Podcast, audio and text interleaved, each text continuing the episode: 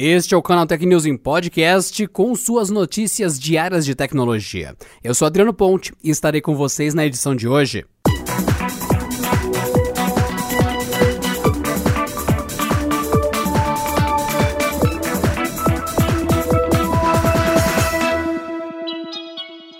Os Correios iniciaram nesta terça-feira uma greve nacional por tempo indeterminado devido à falta de acordo sobre reajustes salariais e reduções em direitos trabalhistas. A paralisação também é um movimento da categoria para se posicionar contra a privatização da estatal, que está em fase de análise pelo governo federal. A paralisação já vinha sendo sinalizada há algumas semanas diante da falta de acordo entre sindicatos da categoria, a Federação Nacional dos Trabalhadores em Empresas de Correios, Telégrafos e similares e o governo. A greve foi quase iniciada no dia 4 de agosto, mas devido à grande quantidade de organizações regionais, a categoria decidiu dar um pouco mais de tempo para que todos se mobilizassem e tivessem mais tempo de negociação com a diretoria da estatal. A categoria denuncia o corte de 70 benefícios da classe, como vale alimentação, auxílio creche, reduções de até 30% no adicional de risco. Além disso, há queixas de pagamentos com descontos indevidos e um aumento na parcela a ser paga por planos de saúde, o que tornou a cobertura impraticável para muitos dos funcionários. Para completar, desde Desde julho, os funcionários dos Correios denunciam a falta de equipamentos de proteção individual contra o coronavírus, colocando em risco a saúde dos trabalhadores e também de suas famílias.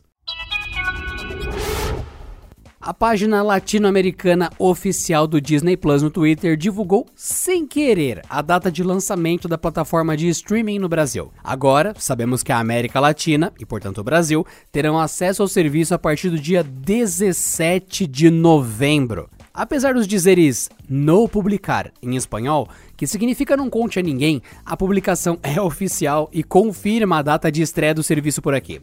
Com isso, fica faltando apenas a oficialização do valor da assinatura, que se especula em R$ 28,99 mensais, com possibilidades de desconto para quem optar pelo plano de pagamento anual, que deve ficar por volta de R$ 289,99.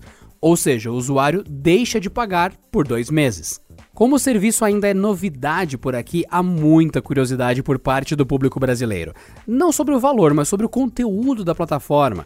Então vale lembrar que não só de princesas e animações vive a Disney. Os assinantes do Disney Plus terão acesso a todos os títulos originais produzidos por e para o Disney Plus, assim como as coleções completas de marcas como Disney, Pixar, Marvel, Star Wars, Fox, National Geographic. Os produtos incluem formatos como cinema, séries curtas, shows e documentários.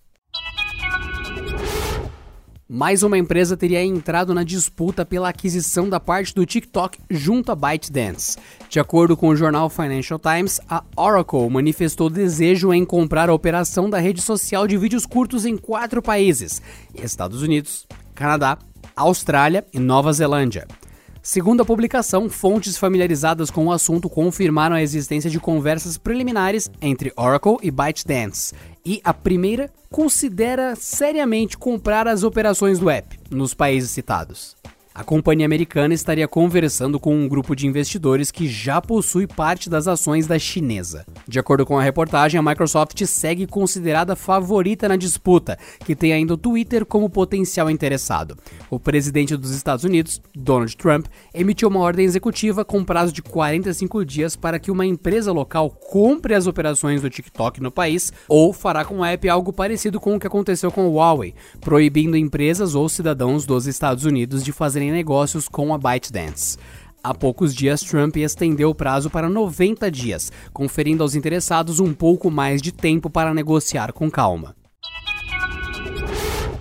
A Huawei confirmou recentemente que trabalha para lançar um sistema de leitura de digitais sob a tela é algo diferente da solução atual, em que apenas uma área é capaz de fazer a identificação.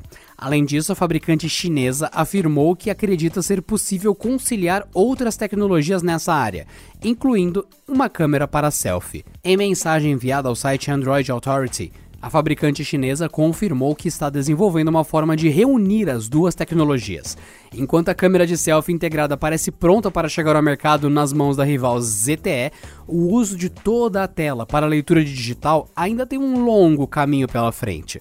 Para viabilizar a leitura, por exemplo, é preciso equipar a tela toda com sensores, o que poderia entrar em conflito com o sensor fotográfico. Uma possibilidade seria concentrar os sensores na região onde há maior probabilidade do usuário tocar na tela, deixando a região da câmera de selfie livre para fotos. A Huawei informou que não há uma data definida para combinar as tecnologias, mas elas podem chegar no mercado em uma ou duas gerações. Ou seja, a novidade deve dar as caras, no máximo em 2022, se a previsão da marca chinesa se concretizar.